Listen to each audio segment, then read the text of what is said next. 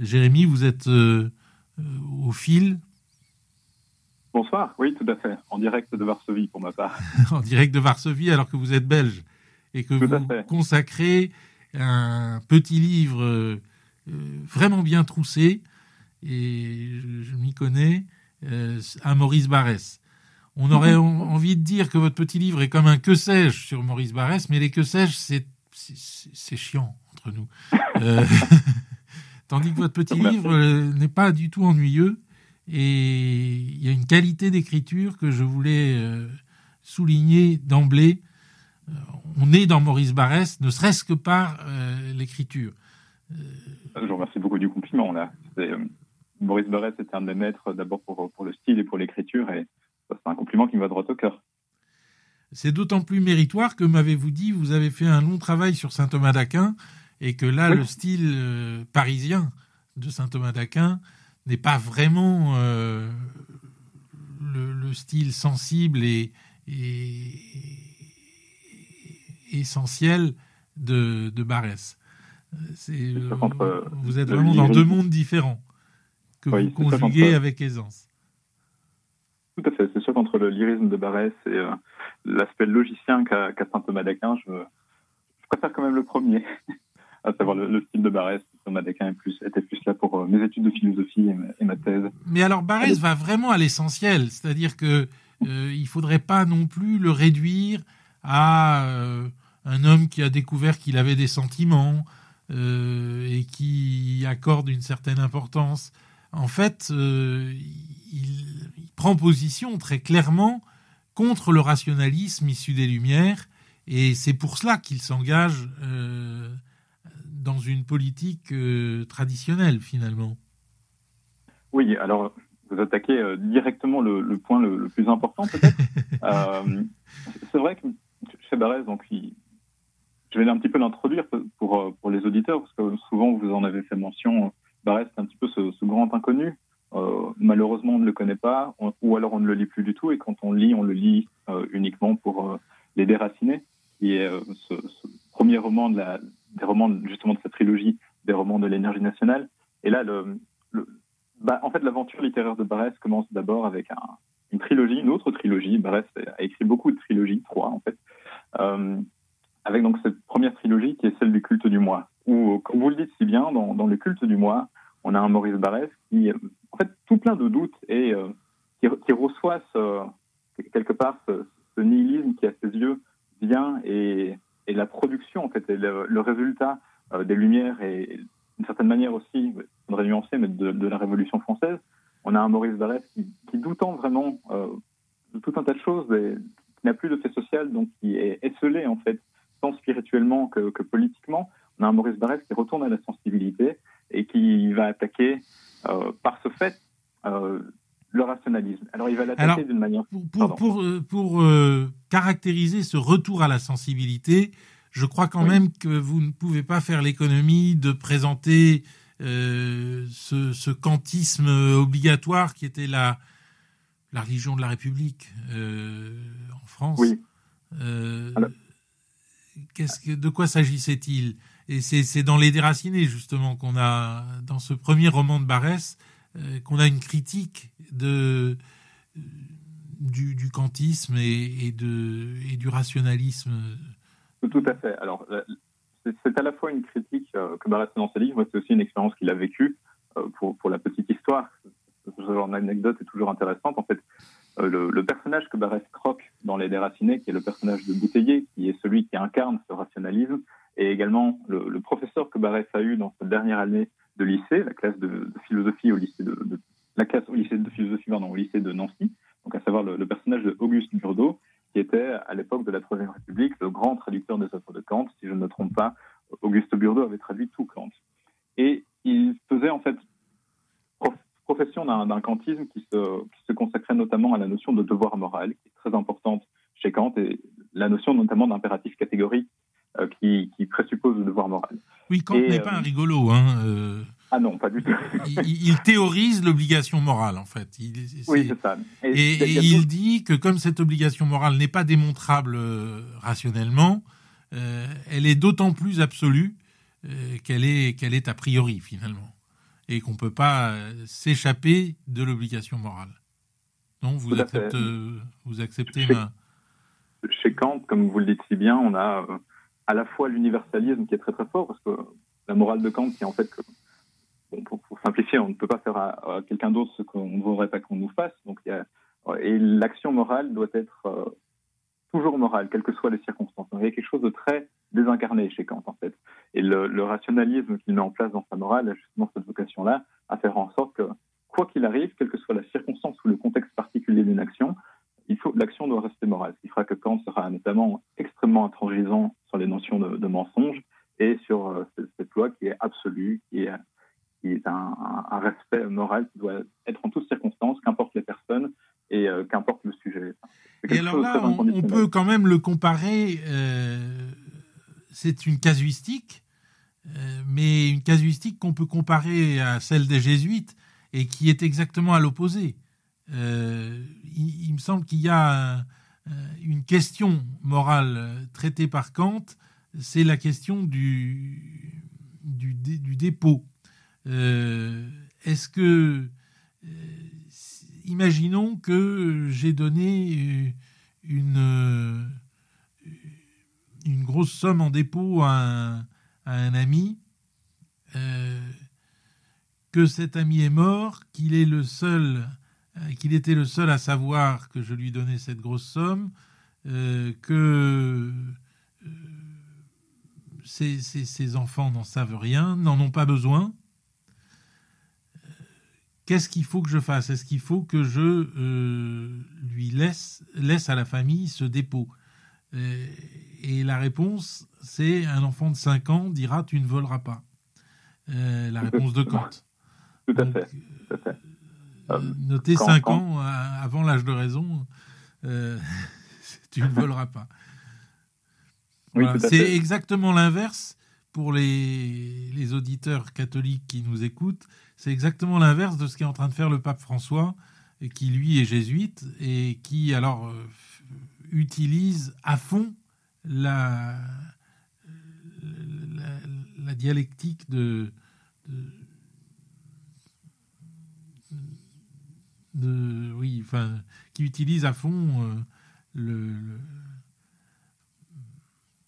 bon, ça me reviendra, pardon. Euh, en tout cas, euh, c'est très intéressant de voir que à l'époque de, Maurice Barrès, c'est cette philosophie kantienne, cette philosophie de l'obligation morale qui est reine et qui règne de façon très abstraite finalement. Oui, oui. À, ce titre d'ailleurs, vous, vous, le, montrez assez bien chez, Kant, il n'y a pas cette morale par provision qu'on peut parfois trouver euh, chez, les jésuites, en effet. Et euh, ce, cet universalisme moral, alors ça avait déjà été ramassé, ça a été ramassé par Peggy dans une belle formule que j'aime bien, qui dit le kantisme a les mains pures mais n'a pas de main. Et en fait, ce sera explicité ce genre de choses par Barès. Il montrera que, d'une certaine manière, euh, notamment dans ce roman de l'énergie nationale, dans cette trilogie et dans la suite des aventures qui, qui arriveront à bouteiller, il montrera qu'en fait, le, kantisme, tout en faisant cette profession d'universalisme, tout en disant tu, tu, peux, tu peux être moral, donc tu dois être moral, et euh, quoi qu'il arrive, tu seras moral, en fait, il n'y arrive jamais. Il y a quelque chose de, d'inapplicable en fait dans, cette morale et donc le, personnage de Bouteiller inapplicable et de mauvais euh, si on pense à Charles Péguy qui a vécu aussi dans cette euh, atmosphère de l'obligation morale laïque hein, et qui disait la morale enduit l'âme contre la grâce. Euh, c'est dans, ses notes sur Descartes. Euh, c'est peut-être quelque chose qu'on a du mal à comprendre aujourd'hui et qui peut nous scandaliser aujourd'hui de dire ça.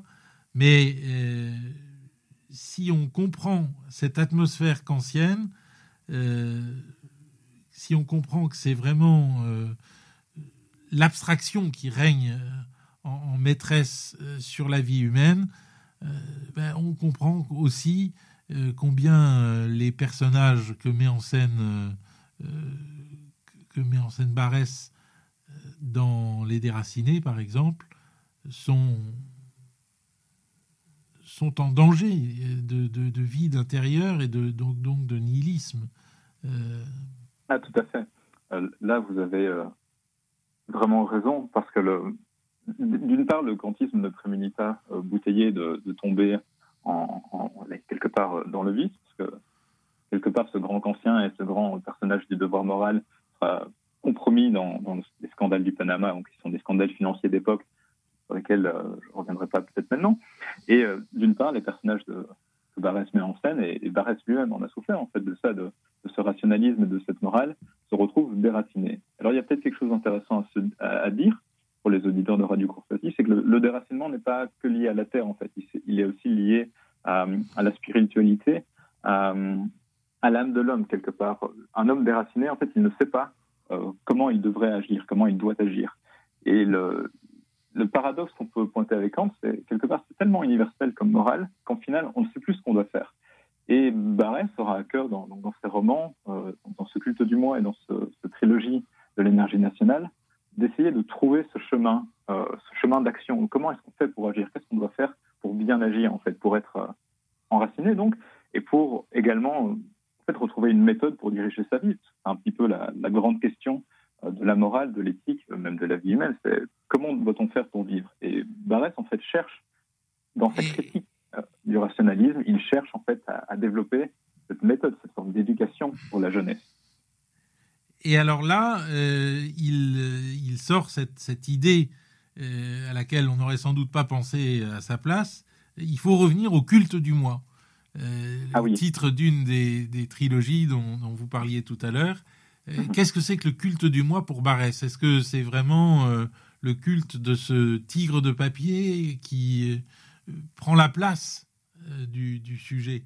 Est-ce que, est que ce culte du moi, c'est c'est le culte de,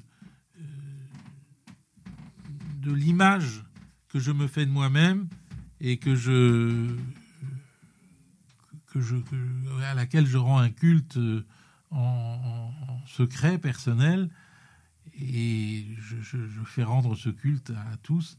Bref, euh, le, moi, le moi a quand même mauvaise réputation. Euh, ah, et, le fait que Barès aille récupérer, rechercher euh, le moi en, lui, en disant qu'il faut lui rendre un culte, peut passer pour surprenant. Ah, tout à fait. Barès cultive les paradoxes. C'est une, de ses grandes spécialités, euh, j'ai envie de dire.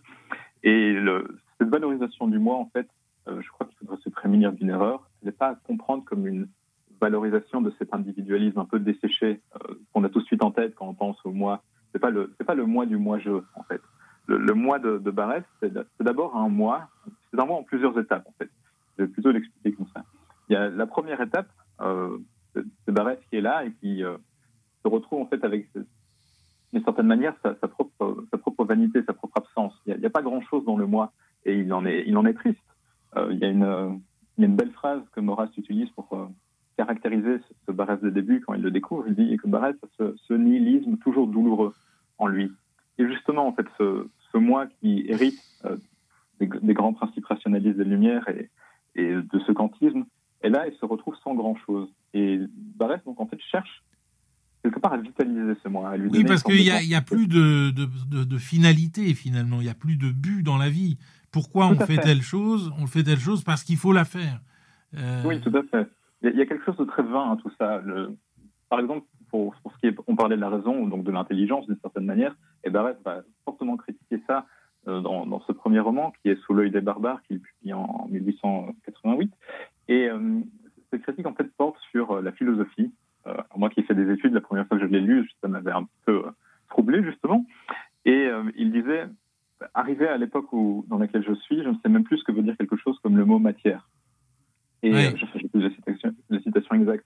Je trouve qu'il montre très très bien par là, en fait, que sous l'avalanche des, des, connaissances philosophiques, sous l'avalanche du discours rationnel de, des vérités scientifiques, on ne sait plus très bien à quel sens se vouer, on ne sait plus à quoi donner son assentiment en fait. Et cette, cette motion qu'on doit avoir pour le cœur, en fait, pour conduire sa vie, ce qui vient mobiliser la passion, Barès découvre, un petit peu comme Pascal d'ailleurs, qui, l'aime beaucoup, qu'on ne peut pas le découvrir dans le discours rationnel. Dans le discours rationnel, la, raison n'est pas suffisante pour mobiliser, pour densifier, pour conduire en fait le moi.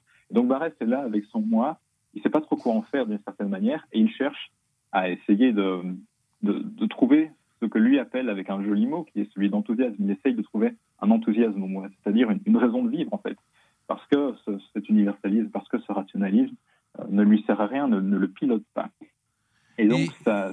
Et ce faisant, euh, au fond, il passe très près de la foi, euh, parce que qu'est-ce que c'est que la foi? C'est d'abord ce, cet élan intérieur mm-hmm. qui est certain du fait que on ne peut pas démontrer le bien moral. Ça, ça, me paraît fondamental. On ne peut pas démontrer le bien moral, mais au-delà de cette absence de démonstration, il y a un élan euh, vers ce bien, un enthousiasme, comme dit justement Barès, euh, qui, qui, réhabilite complètement la sensibilité. Et, et, vous avez tout à fait raison de le mentionner, parce que euh, à la fin du, de Sous l'œil des barbares, il y a une, magnifique oraison en fait, que Barès écrit, où il en fait, où il s'adresse à un maître, un maître un peu inconnu, donc un maître justement, la personne qui conduit, euh, qui est censé conduire nos vies, presque un directeur de conscience qui, qui l'espère trouver. Et en fait, Barès énonce trois, euh, trois principes, c'est le fameux axiome, la religion donc, et le prince des hommes, donc à savoir la philosophie, euh, la religion et la politique. Et Barès est là et ne sait pas à qui jouer, ne sait pas. Voilà, l'axiome, l'axiome, c'est la philosophie, la, la politique, c'est le prince des hommes, et le troisième terme? La religion. La religion. Euh, alors ça, c'est, quoi pour, euh, pour Barès? Alors, ces trois termes-là, en fait, sont à cette époque trois possibilités. Donc, ce que je trouve important de, de montrer, c'est que Barès en fait doute beaucoup. Et euh, à cette époque de ce, premier roman, euh, il, est encore un petit peu perdu. Il, a besoin et il cherche vers où s'accomplir. Dans la religion, euh, puisque c'est la question que vous posez, ce sera toujours un, grand doute chez Barès. Il y a, enfin, il fera une défense des églises parce qu'il s'opposera à la loi de la séparation de, de 1905, mais d'une certaine manière, il se convertira jamais vraiment dans ses romans à la religion catholique. Il aura toujours une, hésitation. Et euh, justement, son hésitation est très logique parce que quelque part, il a, je crois, par rapport à la religion, il a eu peur d'y aller parce que d'une part, son, son cœur n'y allait pas, euh, et puis aussi parce que euh, il a ce besoin très profond, en fait, très enraciné en lui de, de cette vitalité élémentaire, en fait, de quelque chose qui n'est pas mis en forme. Et dans, ce fameux livre qui arrivera plus tard et qui, est écrit en 1913, justement, où Barès pose en fait cette question de la religion, donc c'est la colline inspirée, euh, Barès met en face l'Église et la prairie dans un très beau dialogue, la prairie représentant un peu ses forces élémentaires, ses forces de la passion et de l'enthousiasme, et l'Église qui représente un peu l'ordre et qui, pour lui, euh, à ses yeux, doit continuellement discuter euh, l'une avec l'autre. Et ça révèle quelque chose de sa personnalité qui est euh, d'être un homme qui a douté énormément, donc, comme je le disais, et qui s'est posé la question de sa réalisation, et qui, à la fois, en fait, a une certaine manière de valoriser l'ordre, parfois dans sa politique, parce qu'il cherchera euh, des principes constitutifs, des principes qui euh, établiront une doctrine pour le nationalisme, et en même temps, il y a quelque chose chez lui qui est toujours empreint d'indétermination, de, passion, qui, quelque chose qui vient du sol, en fait, euh, du sol de l'individu. Et euh, dans, le culte du moi, ce sera magnifiquement personnalisé par tout ce thème euh, de l'enthousiasme, de la passion. Et une des personnages, enfin, un des personnages de ces romans, donc du culte du moi, dans, Le Jardin de Bérénice, qui est le troisième roman de la trilogie, Barès en fait cette femme justement qui est Bérénice, cette incarnation en fait de, l'énergie populaire euh, qui en fait oui c'est ça qui représente cette énergie du sol et euh, auquel le, moi s'attache parce qu'il comprend qu'il en a besoin. on, a, on a là, le, deuxième aspect de, de Maurice Barrès.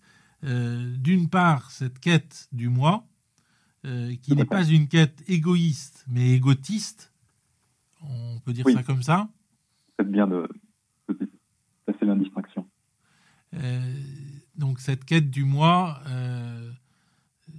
de tout ce qu'il y a de, de qualité dans le moi, qui, qui, ne vient pas du monde, qui est, qui est quelque chose d'unique.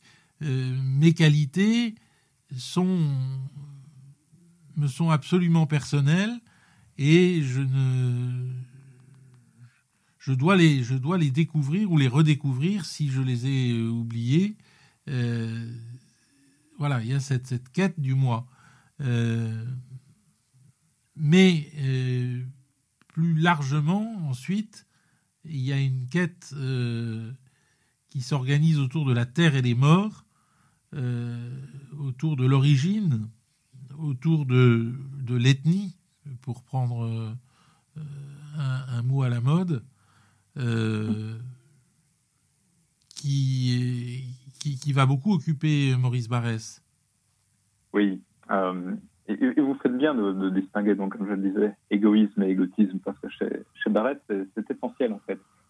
Ce moi, donc, comme je le disais, n'est pas, n'est pas ce moi vide, rationalisé quelque part de Descartes, du cogito ergo sum, etc c'est ce moi qui est en recherche de lui-même et qui commencera euh, par son analyse et par la compréhension qu'il a de sa, vanité, de son vide existentiel, à redécouvrir cette ethnie, donc euh, ces, conditions sociales.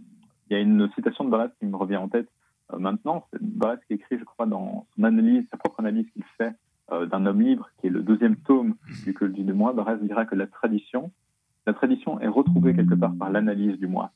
Et c'est le grand paradoxe de Barès, c'est qu'en fait, le fait social qui manque au moi, le fait qui lui donne euh, sa consistance, sa vitalité, qui l'enracine, en fait, est découvert justement parce que le moi est d'abord quelque chose de douloureux, euh, quelque chose qui a souffert et donc qui a besoin, qui en retournant à lui-même, fait sa propre archéologie et se découvre en fait maintenant euh, de cette longue ligne tendue, de cette ligne tendue de la tradition qui est composée à la fois de l'action des ancêtres passés, et en même temps de, l'action à venir des descendants. Et le, moi se découvre comme étant euh, cette, cet héritier et ce projecteur aussi de la tradition. C'est la, la, grande particularité de Barès, c'est que, en fait, lui qui avait, qui avait, enfin, lui qui avait un moi, qui avait découvert cette vanité du moi, a eu besoin de retourner à la tradition. Et donc son individualisme n'est pas, n'en reste pas à l'individualisme en fait son individualisme en retourne à la tradition. Donc le, culte du moi aboutit en fait au culte de la tradition quelque part. Et, euh, et ça, c'est étrange. Euh, ah c'est pas du tout, enfin c'est pas du tout ce à quoi on s'attendait au début du, du roman, euh, tout, du roman de sa vie, en tout cas. Mais je crois que c'est très pertinent de sa part et il l'amène très très bien parce que d'une certaine manière, je vais un peu me permettre de développer là-dessus. Euh, lorsque lorsqu'il y a la Révolution, lorsqu'il y a les Lumières, lorsqu'il y a ensuite, après au XIXe siècle, l'inflation euh, de discours rationnels ou parfois même de discours contre-révolutionnaires, euh, on a on a une légitimité en fait, je pense, qui, qui est ouverte pour la question du doute. Et cette rupture qu'il y a eu avec la Révolution française en 1789 de, la tradition, quelque part, donne, droit à l'homme de douter. Et à l'époque de Barès, la question du doute, en fait, n'est pas encore prise en charge. On peut avoir soit une politique réactionnaire, ce sera d'ailleurs celle de Maurras, d'une certaine manière, euh, soit on, aura une politique euh, qui sera, je veux dire, progressiste, hein, même si euh, à prendre avec des guillemets. Et Barès est là, elle se pose la question de comment faire pour prendre à la fois les choses qui ont eu lieu par le passé et pour en même temps penser mon lien avec le futur. Et donc il va développer ce, schéma très paradoxal d'à la fois poser le culte du moi, mais d'à la fois montrer que le culte du moi, en fait, au fond, le moi est très très vide et on a, besoin de la tradition pour exister. Euh, je me permets d'élargir ma parenthèse un petit peu plus. Euh, il y a, dans Les Déracinés, il y a un chapitre absolument magnifique euh, qui s'appelle L'arbre de Monsieur a un des personnages du roman, Homer Spatcher, qui est un des, des jeunes Lorrains qui, qui, est parti à Paris qui rencontre Hippolyte Taine. Alors Hippolyte Taine, c'est un des super savants, j'ai envie de dire, du 19e siècle, qui écrit notamment les origines de la France contemporaine. Et euh, en fait, Hippolyte Taine vient voir ce personnage, Homer Spatcher, et lui demande, d'une certaine manière, où en est la jeunesse. Et euh, Homer Spatcher lui répond, lui disant, ah, vous savez, le, le grand souci de votre génération à vous, vous qui étiez au début, du siècle, c'était de, se transitionner justement entre l'absolu, on va dire la société de l'ancien régime, la société de la tradition, au relatif. Relatif, entendons-le en tant que relativement humain, quelque part, au rationnel.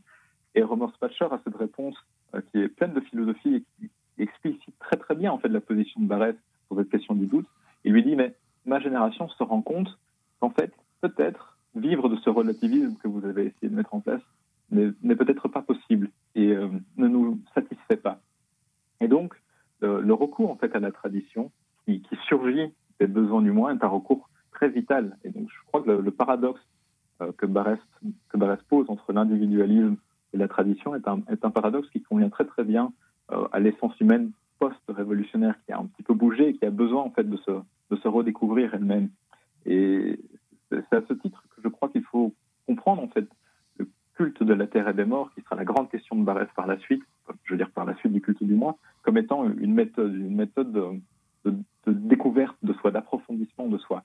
Une méthode pour pouvoir revaloriser et vitaliser tout à la fois l'individu, la question de l'individu et euh, le champ politique, qui est d'une certaine manière à cause de ce qui s'est passé et euh, des doctrines euh, rationalistes et kantiennes. C'est une méthode. Oui, c'est une méthode pour redécouvrir au fond l'identité. oui. La, la, question que pose Barès, et c'est pour ça qu'il est terriblement actuel et qu'il dit des choses que peut-être peu de gens disent, parce qu'aujourd'hui, on ne peut plus parler de ces sujets librement, euh, alors que lui euh, a pu le faire. Euh, cette, cette, recherche de l'identité,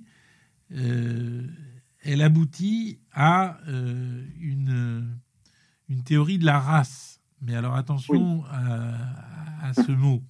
effectivement, euh, c'est pas la race au sens euh, biologique du terme, au sens de Jules Souris, euh, avec lequel il a, Barès a été en contact, mais dont il s'est éloigné. Jules Souris qui a une, une approche biologisante de, de la race. Ça ne suffit pas à, à, Maurice Barès, cette approche biologisante, et il cherche au fond a expliqué que la race, c'est l'identité spirituelle.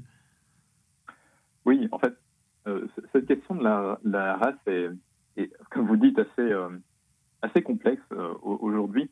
Et il faudrait se garder, ce que j'explicitais modestement dans mon essai, de, trop la penser de manière biologique. évidemment, quand on parle de race, évidemment, et qu'il y a une présence biologique, de la question biologique, mais il y a surtout, et c'est ce qui compte pour Barès, le plus, cette question de, de, des ancêtres en fait de, la tradition et du, capital culturel. Je vais l'expliquer ainsi. En fait, la race, euh, la manière dont il l'utilise, c'est tout à la fois la longue mémoire euh, que le, la tradition et le, culte que l'on peut faire à la tradition. Alors cette, question en fait euh, de, la race, elle apparaît dans, elle est très très bien explicitée dans son roman euh, Un homme libre.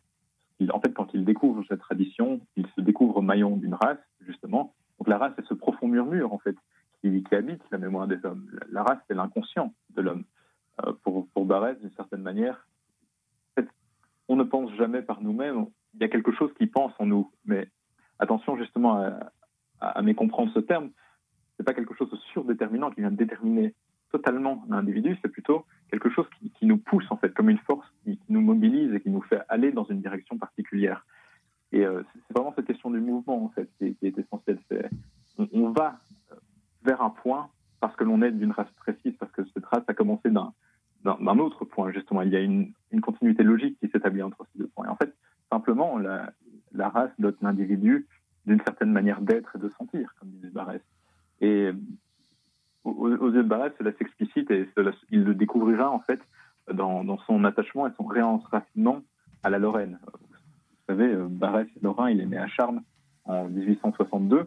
Et euh, après être monté à Paris, plus en plus, il se pose cette question de la Lorraine. Et alors, dans son œuvre, il y a quelque chose qui revient de manière systématique, c'est l'examen de son caractère lorrain.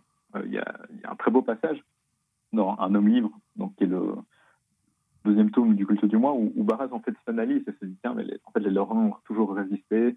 Euh, il y a quelle mentalité cela a développé en moi, etc. Donc c'est ainsi qu'il faut le voir, c'est ce, ce, cette force mobilisatrice en fait de l'individu. Alors Jules Souris, euh, dont Barrett a suivi les cours, pourtant, qui est un de ces grands savants euh, aussi du 19e siècle, un peu tombé en désuétude et scientifiquement dépassé sur beaucoup de questions, lui avait plutôt une tendance à dire l'individu est surdéterminé, enfermé par sa race.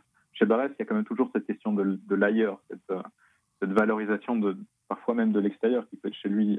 il ne peut pas s'en tenir à une, à une, approche rationaliste, fut-elle raciale, justement Non, du tout. la race chez lui, c'est l'inconscient quelque part de, l'individu. C'est le, le ça qui pense en moi.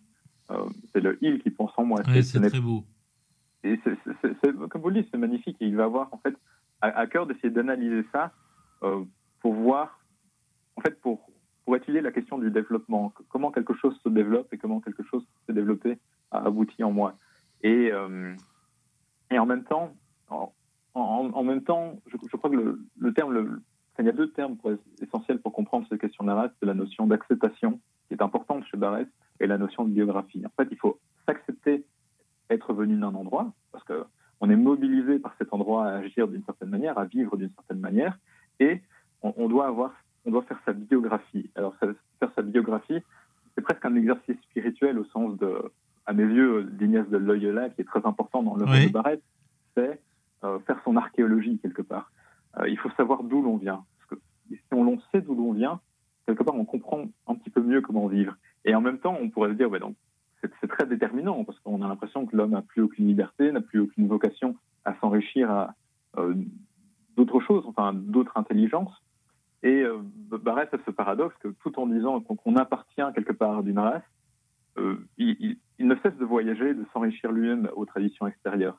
Et euh, j'aimerais le mentionner parce que c'est quelque chose qui n'est pas assez dit, mais Barès c'est quelqu'un qui était, à ses débuts du moins, passionné par, par de culture allemande, entre autres, il aimait beaucoup le, poète et philosophe Heinrich Heine, euh, Wagner aussi, qui, qui tient une part importante dans son œuvre. Barès, une fois qu'il a découvert, dans un autre point, donc une fois qu'il a découvert euh, dans un homme libre qu'il était lorrain et qu'il a, découvert son fait lorrain, cet fait social qui le détermine tant, il court pourtant à Venise, euh, parce que cette ville, à ses yeux, est la, plus belle des beautés. C'est une beauté morte en même temps, donc il y a un rapport aussi ambivalent à la mort qui, se retrouve dans cette question justement de la tradition et la race. Puis c'est le grand voyageur qui a fait l'Espagne aussi, euh, à Tolède, notamment il a écrit un beau livre qui s'appelle Greco ou Le secret de Tolède. Puis c'est celui qui va aller en Syrie, euh, la fameuse enquête au pays du soleil levant. Et on voit que, en fait, ce qui compte dans cette question de la race, et ce, qui est mécompris d'ailleurs aujourd'hui quand c'est mobilisé dans le discours, ce n'est pas tant que c'est un fait qui vient écraser l'individu. C'est plutôt un fait qui lui permet de s'épanouir. Et euh, j'aime bien prendre cette métaphore-là on a surtout, on a tendance à, quand on entend parler de race à cause de ce qui s'est passé dans le siècle précédent et de la propagande qui a pu être faite contre ce terme, à entendre quelque chose clos l'homme qui l'emprisonne et qui lui met des barreaux à sa vie spirituelle et morale, alors que pour Barrett, en fait, c'est le point de départ. S'il en est, euh, s'il en est enraciné, c'est le capital spirituel, en fait. Euh, oui, tout à fait. Me semble. Et à, cet égard, euh, on peut parler de race dans, dans tous les pays du monde. Oui, mais en fait, comme vous le dites, il suffit d'avoir voyagé pour se rendre compte que même encore aujourd'hui, même à l'heure du, grand, quelque part du grand déracinement et de la grande déculturation qu'on peut vivre, les, gens gardent en eux des certaines manières d'être et de sentir qui sont particulières. Et il y a, il y a un message sur ce sujet euh, mhm. auquel je vous laisse répondre. Je me souviens d'avoir lu dans une vieille édition un ouvrage de Maurice Barrès sur Venise. Pardon. Cet ouvrage m'avait frappé par l'exactitude de l'évocation de l'atmosphère de cette ville, me faisant penser à l'ouvrage de Thomas Mann, Mort à Venise. Oui, alors le, plus bref ouvrage certainement celui auquel l'auditeur fait référence, doit être Amore et Doloris Sacrum, qui est un, livre que paraît dédié vraiment à Venise. Ce qui l'intéresse dans Venise, c'est euh, la beauté morte. Euh, pas tant par une quête morbide de la mort pour la mort, c'est c'est n'est pas un auteur décadentiste, euh, c'est plutôt voir comment une beauté a pu être et comment une beauté est morte et comment, cette beauté se décompose. Et a un goût pour, cela euh, qui, est, euh, qui est très prononcé. On est quand même au 19e siècle, à la fin du 19e siècle, l'atmosphère en littérature de l'époque est pétrie de, symbolisme et de décadentisme et il a été à ces écoles-là. Donc il sait très, enfin il est, son sentiment quelque part est intéressé par ces, questions de décomposition, de mort, mais c'est jamais en tant que, que ces villes, que la ville de Venise ou que, que ces morts parfois illustres sont des cadavres et quelque part sont simplement des choses inertes, c'est en tant qu'elles ont pu incarner des beautés qui ont aujourd'hui disparu. C'est ça qui est très beau en fait dans cette quête que Baressa et dans ce retour qu'il fait à Venise. Ce n'est pas tant l'exaltation de la mort pour la mort ou pure quête de la décadence, c'est plutôt euh, cette espèce de nostalgie parfois qu'il peut avoir pour, euh, pour la grandeur, pour, la beauté avec un, grand B majuscule. Et euh, il montre de nouveau que dans, son texte, il y a quelque chose de très douloureux en fait, dans, son texte, dans son œuvre. Il y a quelque chose de très douloureux, il y a quelque chose qui ne, voudrait pas se contenter de, ce qu'on lui donne maintenant, de cette espèce de panade commune qu'on peut, souvent avoir et euh, que lui-même, dont lui-même hérite euh, au XIXe siècle. Barès a envie de, chercher, je l'expliquerai ainsi, la grande civilisation, la grande culture. Et, et le... pour cela, il défend la notion d'expérience. Ça, je crois ah oui, qu'on n'en a oui. pas parlé. Il faut peut-être oui. Euh, le, le, mentionner. C'est important, parce que évidemment, c'est pas la morale comme on, comme on pourrait s'y attendre. Euh... Oui, alors ça, c'est une question euh, très très vaste, en fait, la notion d'expérience chez Barès. Souvent résumée par euh, il faut sentir le plus possible pour enfin, expérimenter le plus possible. La citation m'échappe un instant, mais euh, pour Barès, en, fait, il faut expérimenter, il faut vivre des expériences pour pouvoir euh, cultiver son moi et pour pouvoir donc en fait retourner au principe quelque part de la civilisation. Alors il y a des il y a parfois des, des scènes amusantes qui sont presque ironiques d'ailleurs dans ces romans, notamment au début. C'est quelque chose, c'est une notion qui, qui valorisera peut-être un peu moins dans, ces romans postérieurs, mais au début, dans, le culte du moi, Barrès est très, euh, très dandy et euh, notamment part avec un de ses amis, Simon, à l'île de Guernesey et s'enferme avec lui pendant une semaine où ils ne font que, ils, tentent des expériences et des analyses. Et en fait, l'expérience Barrésen, c'est euh, l'expérience pour trouver la, vraie passion qui nous mobilise, justement. Et euh, c'est à ce titre, en fait, que son expérimentalité, que c'est, sa pensée et sa morale qui n'est pas du tout rationaliste. C'est intéressant, et, cette, euh, cette recherche de, de, ce qui le meut vraiment profondément. Euh, oui. Parce qu'au fond, c'est la question que pose Freud aussi. Euh, mais Freud va y répondre euh, par un inconscient actif, tandis que l'inconscient chez, euh, chez Barès est, est un inconscient en puissance, une puissance latente, inconsciente. Oui, tout à fait. Euh, mais il y a, y, a un point, y a un point commun quand même dans, le, dans les deux démarches. Oui, y a, y a, y a, je vois ce que vous voulez dire, il y a un point commun. Après, le, la référence philosophique de Barès sur la notion d'inconscient, c'est le philosophe allemand qui est aujourd'hui totalement oublié, euh, qui est Hartmann, qui a écrit une grande une philosophie de l'inconscient et euh, qui pensait qu'en fait l'inconscient était cette force qui euh, dirigeait. Freud, Freud ne commence, oui, il a Freud a fait l'interprétation des rêves en, en, 1903, je crois, oui. si j'ai bonne mémoire. Euh, mais ensuite, euh, ces grands textes euh, métapsychologie et, et, les essais de psychanalyse sont de 1920, euh, à une époque où Barès possède sa culture et où il ne va pas s'intéresser à Freud. Ce... Non, d'ailleurs, je ne sais pas si, euh, si Barès a lu Freud, je ne pense pas. Je n'ai pas de souvenir, en tout cas, de, de passages particuliers où il le mentionne c'est surtout ce, philosophe allemand, Hartmann, qui, compte pour lui dans, le développement de sa théorie de l'inconscient, et euh, aussi un peu Schopenhauer d'ailleurs. Je, sais que Barès l'a lu euh, au début euh, dans sa jeunesse. Et comme, vous le dites, en fait, il cherche vraiment ce qui le mobilise et il cherche ce qui, ce qui le fait vivre. En fait, par l'expérimentalité, quelque part, et par le, fait d'avoir des expériences morbides parfois, euh, c'est ainsi que Barès redécouvre le sens de la tradition. Et en fait, c'est ainsi que le, le sens de, tous ces schémas, euh, enfin, la manière dont je l'explique, hein, on pourrait peut-être discuter de l'interprétation, mais tous ces, ces, découvertes des beautés mourantes, ces découvertes de Venise, ces, voyages qu'il fait en Espagne, notamment quand, il est passionné par le Gréco, euh, en fait, contribuent à, à, former sa méthode pour retrouver euh, les, principes de la culture, les principes de la civilisation. Et euh, à, mes yeux, Barrès ne mène pas seulement une quête politique, mais mène en fait une quête qui est tout aussi politique que spirituelle et qu'esthétique. Euh, ce qui compte, c'est l'esprit dans son œuvre. Et à, ce titre, j'aimerais bien mentionner la, réception en fait que Barrès a eue lorsqu'il a commencé à écrire et lorsqu'il a commencé à être connaître. Et je le fais à dessein parce qu'en fait, la jeune génération, qu'elle était, à l'époque de droite ou de gauche, en, découvrant Barès, découvre l'homme qui remet de l'esprit en littérature. Et la littérature était décadente, la politique était décadente, la Troisième République est un, bordel sans nom, hein, si je peux me permettre ce mot-là. Et il, manquait vraiment de, cette doctrine, de cette méthode pour s'accomplir. En fait, Barès intervient à ce moment-là. Il intervient comme étant, comme le dit joliment d'ailleurs Léon Blum, comme étant le prestigiateur de cette sensibilité nouvelle, de cette éthique nouvelle. Et euh, à ce titre, Barès est un, vrai auteur qu'il faut, qualifier de révolutionnaire au sens authentique du terme, parce que à ses yeux, en face de lui, il y a, la classe des parlementaires, qui est la classe euh, conservatrice en fait de l'époque, au sens où pour Barès, il y a eu ce grand mythe révolutionnaire euh, de 1789 qui accouche en fait du bourgeois et du parlementaire.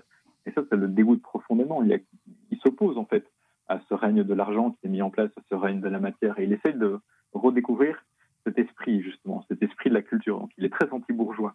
Il, il y, a un roman de Barès que, que les gens connaissent pas en général, qu'on ne lit plus beaucoup, qui s'appelle L'ennemi des lois. Oui, des vous le citez beaucoup.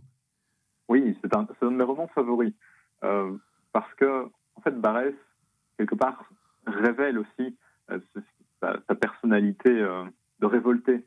Et faut bien comprendre qu'au qu début, quand il commence à écrire, avant qu'il y ait l'affaire Dreyfus, Barès n'est pas du tout installé. Il n'a pas encore cette étiquette de grand penseur du nationalisme.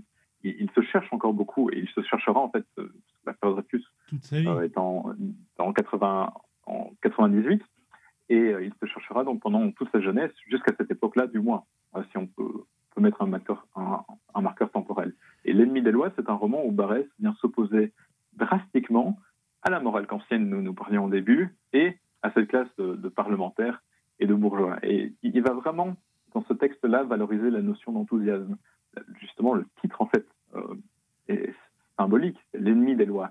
Barès était pris pour un anarchiste à l'époque, et pas du tout ce, ce père du nationalisme conservateur et installé au, début, Barès est un anarchiste qui veut remettre la société en cause, mais pas tant euh, par euh, goût de l'anarchisme tel qu'on peut l'avoir euh, aujourd'hui chez, chez, les jeunes générations, enfin chez, chez, chez euh, parfois même les gens de gauche avec la pensée de la déconstruction, etc.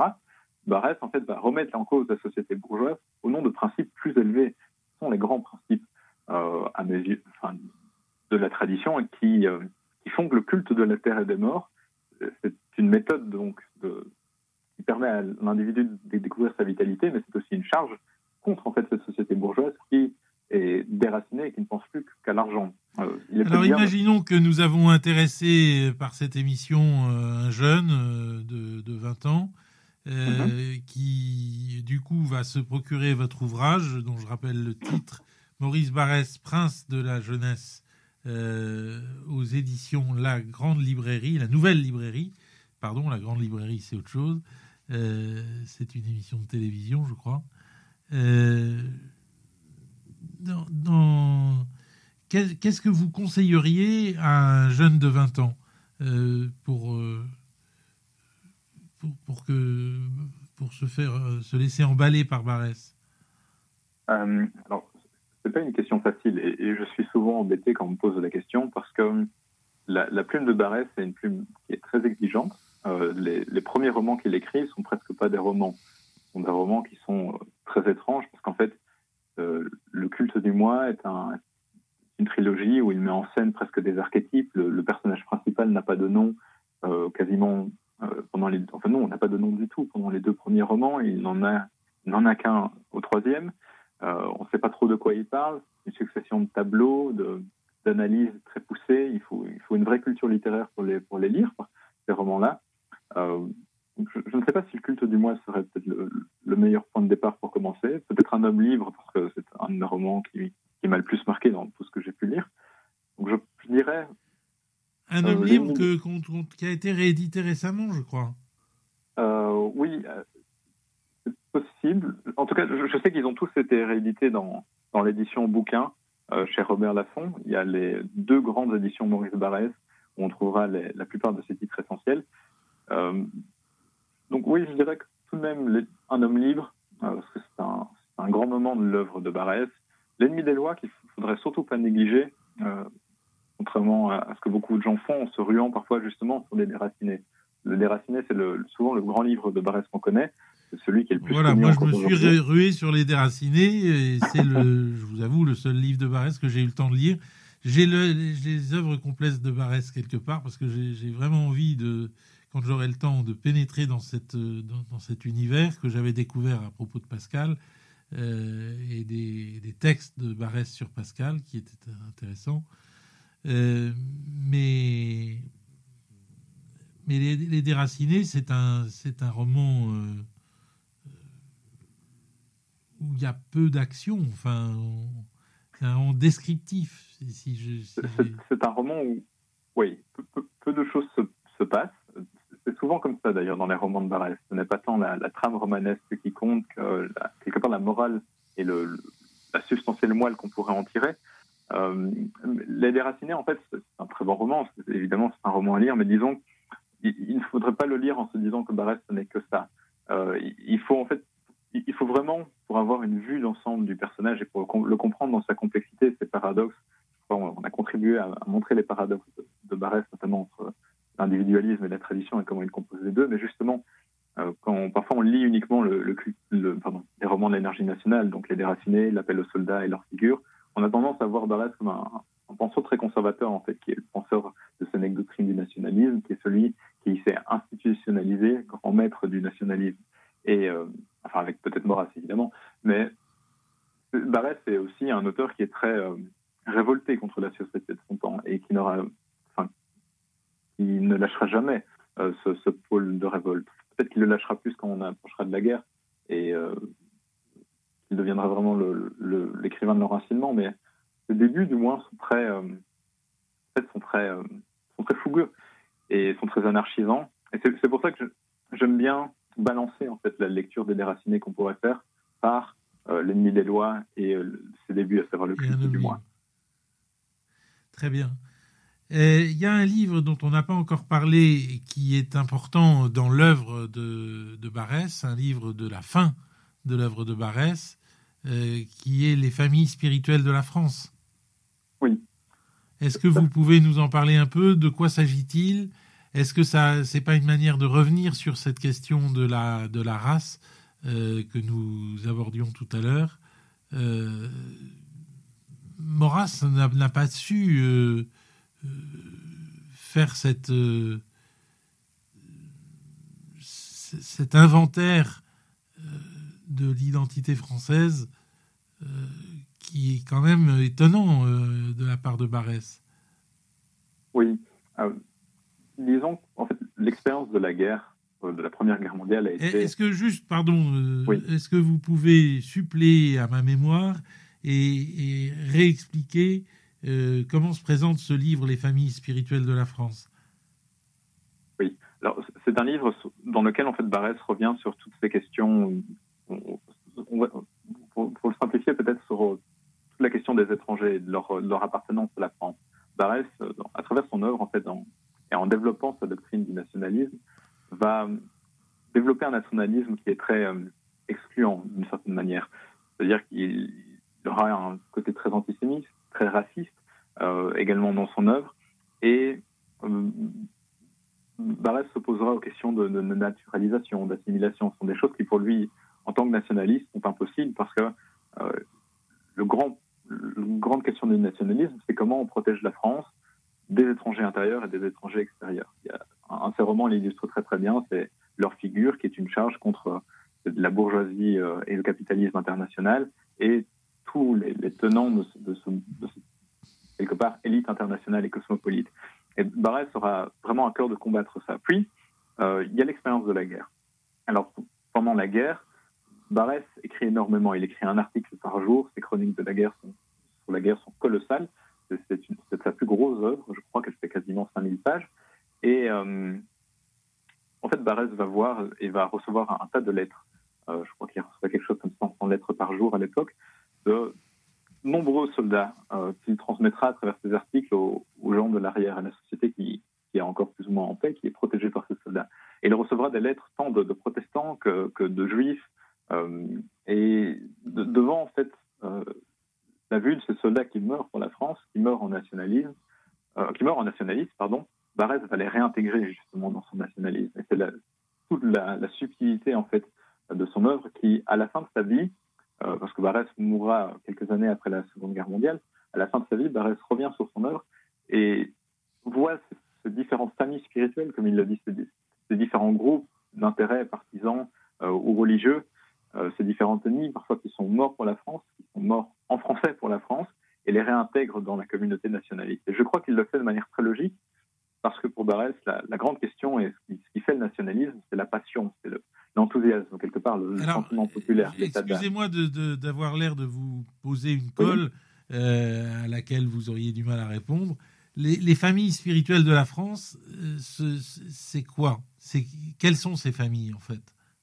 Oui, il y en a plusieurs. il, y a, les, euh, il, y a, les fameux protestants, il y a, il y a évidemment les, les, juifs, il y a également, euh, et je pense qu'il il y a les catholiques. Il y a les catholiques, exactement. Euh, mais il y a également les partis, certains partis politiques, je crois. Euh, je n'ai plus exactement en tête la liste euh, telle qu'elle qu'il peut dresser dans le livre, parce que ça fait quelque temps que je l'ai lu maintenant. Mais ce sont, en fait, les, familles spirituelles, ce sont quelque part tous les grands groupes qui, posent une certaine doctrine, une certaine manière de, vivre à leurs partisans. On va dire pour simplifier avec des termes contemporains, tous les grands groupes de partisans, les, familles spirituelles, euh, qu'ils soient religieux ou non. Et, justement, comme, comme, je le disais, Barès va voir beaucoup de ses membres qui vont mourir pour la France et qui vont avoir en fait la passion nationaliste. Et pour Barès, justement, le, comme le nationalisme repose sur cet état d'âme, sur cette passion, le fait qu'on meurt pour la France et, qu'on meurt en français, donc, euh, parce qu'on est, qu'on meurt en français, donc français parce qu'on est mort en versé. Exactement, français par le sang versé. C'est le, son grand retournement à la fin de sa vie. Au, début, son nationalisme était très euh, excluant, comme je l'ai dit, il y avait vraiment ce rejet euh, de l'assimilation, de la naturalisation, mais quelque part par le sang, euh, par le fait que le sang est versé, on participe de la communauté nationale. Et c'est ce livre-là qui est, très touchant. Hein. C'est un, très beau livre, très, bien écrit. Il est en a pleine maturité de sa pensée et de son style, qui, qui change sa doctrine, qui, qui de nouveau ouvre ce nationalisme. Très bien. Donc c'est c'est important de, voir que Maurice Barrès euh, est un homme qui réfléchit et qui toute sa vie euh, évolue finalement. Euh, oui, ce, n'est pas l'homme d'une doctrine. contrairement à Maurras que vous mentionnez, Maurras c'est l'homme qui a resté incorruptible quelque part. Il a commencé comme il l'a fini. Et Barrès c'est quelqu'un qui a beaucoup flotté. Ce qui d'ailleurs faisait dire à Henri Mafique on commençait par Barès, et puis quand, Barès flottait beaucoup, on aboutissait forcément chez Maurras. Euh, presque une boutade. Euh, mais Barès, c'est un homme qui a, qui a, toujours. Oui, c'est ça, flotté, qui a, qui a toujours évolué dans sa doctrine. On peut, on peut dire que le général de Gaulle le mettait très haut, Barès. et c'était un de ses auteurs préférés. oui, euh, maintenant, je vous avoue que là, vous, là, vous me mettez une colle parce que je, je ne me souviens plus très très bien de ce que le général de Gaulle dit de Barès, mais euh, j'ai pour souvenir qu'il le mettait très haut, en effet. C'est, oui, c'est, enfin, il me semble que c'est important à mentionner euh, pour pour comprendre la complexité du personnage. Oui, le général de Gaulle a aussi lui-même une personnalité complexe, donc ça, ça, ne m'étonne pas justement Barès était un de ses auteurs euh, favoris de prédilection. Euh, vous intitulez la, deuxième partie de votre ouvrage Le socialisme national. Euh, mhm. on a un peu de temps parce que notre ami n'est pas, pas arrivé, Paul-Marie Couteau. donc si, si vous voulez, c'est comme, comme vous voulez, mais je vous propose que nous continuions à essayer de, de comprendre euh, Maurice Barrès, dont je rappelle que vous lui avez consacré euh, une petite introduction de 80 pages, euh, où on n'a jamais le temps de s'ennuyer. Maurice Barrès, Le Prince de la Jeunesse, aux éditions de la Nouvelle Librairie. N'hésitez pas, chers amis auditeurs, à vous procurer ce petit Barrès, à l'offrir à des jeunes. Et ce d'autant plus que euh, il vous en coûtera 9 euros, ce qui n'est pas ce qui, n'est, pas grand chose. Donc c'est, important. Euh, oui, revenons à à, Barès euh, dans, dans, dans, votre livre et à cette deuxième partie que vous appelez le socialisme national. Est-ce que c'est par provocation pour pour national-socialisme évidemment Est-ce que vous pouvez revenir un peu sur cette la signification de cette expression? Alors, au risque de décevoir, ce n'est pas une provocation de ma part, c'est le terme qu'emploie lui-même Maurice Barrès euh, dans, un de ses articles. Je ne me souviens plus du titre de l'article en question, mais c'est le mot qui, lui-même avance. Et en fait, l'explication de ce terme, on va, on va le faire en deux temps. Euh, d'abord, Maurice Barrès, socialiste, euh, et ça depuis, depuis la campagne boulangiste. Alors, la campagne boulangiste, c'est l'affaire du général. Ah, là, attendez, il y a un petit problème au téléphone. Ah, pardon. Non, ça, ça marche. Me fait signe. Donc, je disais, euh, il faut d'abord expliquer en quoi Barrès est socialiste, euh, parce que parce que ça a, ça l'importance en fait euh, pour, la compréhension de son œuvre. Donc, j'avais dit que Barrès justement essayait de redécouvrir le fait social, la tradition. En fait, en redécouvrant la tradition, en redécouvrant l'identité, euh, Barrès aussi découvre la nécessité qu'il y a de protéger l'identité. Et euh, la première protection à avoir, euh, quelque part, c'est celle contre le capitalisme, contre le système moderne qui a cette tendance très néfaste à uniformiser les choses. Barrès aura des mots très très durs pendant, sa campagne boulangiste, justement, contre le capitalisme, contre les, ces, grands patrons internationaux qui peuvent aller chercher euh, des ouvriers dans tous les pays d'Europe pour pouvoir les faire travailler euh, dans leurs entreprises, dans leurs usines, au détriment de l'ouvrier français. C'est aussi euh, cette, cette, haine que Barès a de, de l'uniformité matérielle, du, fait que, que l'on mette la question de l'argent, la question de la matière, en fait, au devant de toute chose. Barès n'aime pas ça. Il le dit d'ailleurs assez, bien dans l'ennemi des lois. Il critiquera beaucoup euh, cet esprit-là, capitaliste, ce mauvais capitaliste et ce mauvais libéralisme qu'on peut avoir. Et donc, il, il développerait une doctrine sociale euh, qui est très inspirée en fait de, Proudhon. Proudhon, c'est un, auteur euh, lui-même très compliqué. Il, est foisonnant et il a des thèses qui, qui nous laissent parfois pantois. et donc, bref, en fait, développera une doctrine qui attachera la question de l'identité à la question, du socialisme. Euh, socialisme donc qui aura vocation à protéger l'ouvrier français. Donc c'est en ça qu'en fait son socialisme est national. Euh, Barès a à cœur de défendre euh, quelque part la petite propriété française, l'ouvrier local, et également parce que Barès en fait s'attache aux régions. On, le sait parce qu'il est le grand écrivain enraciné, le grand écrivain de Rennes. Il va essayer de penser contre l'État l'État jacobin français. Donc il va développer un socialisme national et fédéral. Donc chaque région a sa loi sociale, parce que chaque région a ses, entreprises, ses manufactures particulières, ses, traditions. Et le, socialisme national, c'est donc une expression de Barès euh, bien avant que euh, l'expression ne se trouve en allemand euh, dans la propagande du Parti national-socialiste. Tout à fait. Barrès a deux expressions pour qualifier son socialisme. Il peut parfois l'appeler socialisme fédéral et parfois il l'appelle socialisme national, mais c'est toute une même chose en fait, parce que pour Barrès, le vrai socialisme, c'est le nationalisme. C'est ainsi qu'il le résume euh, dans, un de ses, textes. Alors je crois que c'est Doctrine et du nationalisme, mais je ne suis pas tout à fait sûr. Peut-être dans un autre article. En fait, il a, vraiment à, cœur euh, d'écrire et de développer une réponse contre toute forme d'internationalisme, justement, contre toute forme euh, aussi euh, de, matérialisme.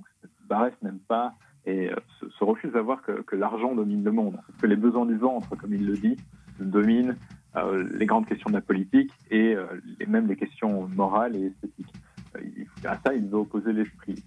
Et également, donc, puisque ce capitalisme très uniformisant et a tendance à attaquer dans sa substance et dans sa capacité de travail l'ouvrier français en lui, préférant une concurrence déloyale avec des ouvriers étrangers, eh bien Barès va avoir à cœur mettre en place des mesures pour la protection des ouvriers français. Il a écrit d'ailleurs une toute petite étude, alors c'est très spécialisé sur, sur la littérature barésienne, mais qui est une étude pour la protection des ouvriers français, où en fait il explique très très bien euh, ces relations-là et on, comprend en fait que, que Barès a, à cœur d'opposer le nationalisme à l'internationalisme capitaliste et libéral, ce qu'on pourrait presque appeler le mondialisme.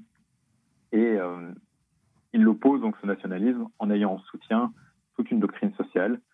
bref, c'est pas un auteur qui, qui, écrira des traités, donc il fait plutôt sentir le fait social et il, il montre en quoi la modernité, le libéralisme, parfois a tendance en fait à, par l'expression de cette, recherche de l'argent, par l'expression de, l'internationalisme. Donc, il montre comment cette modernité a parfois tendance à dissoudre en fait le fait social. Et par, par souci de protection du fait social, Barès est socialiste justement. Écoutez, c'est très intéressant. Je, je, vous remercie beaucoup.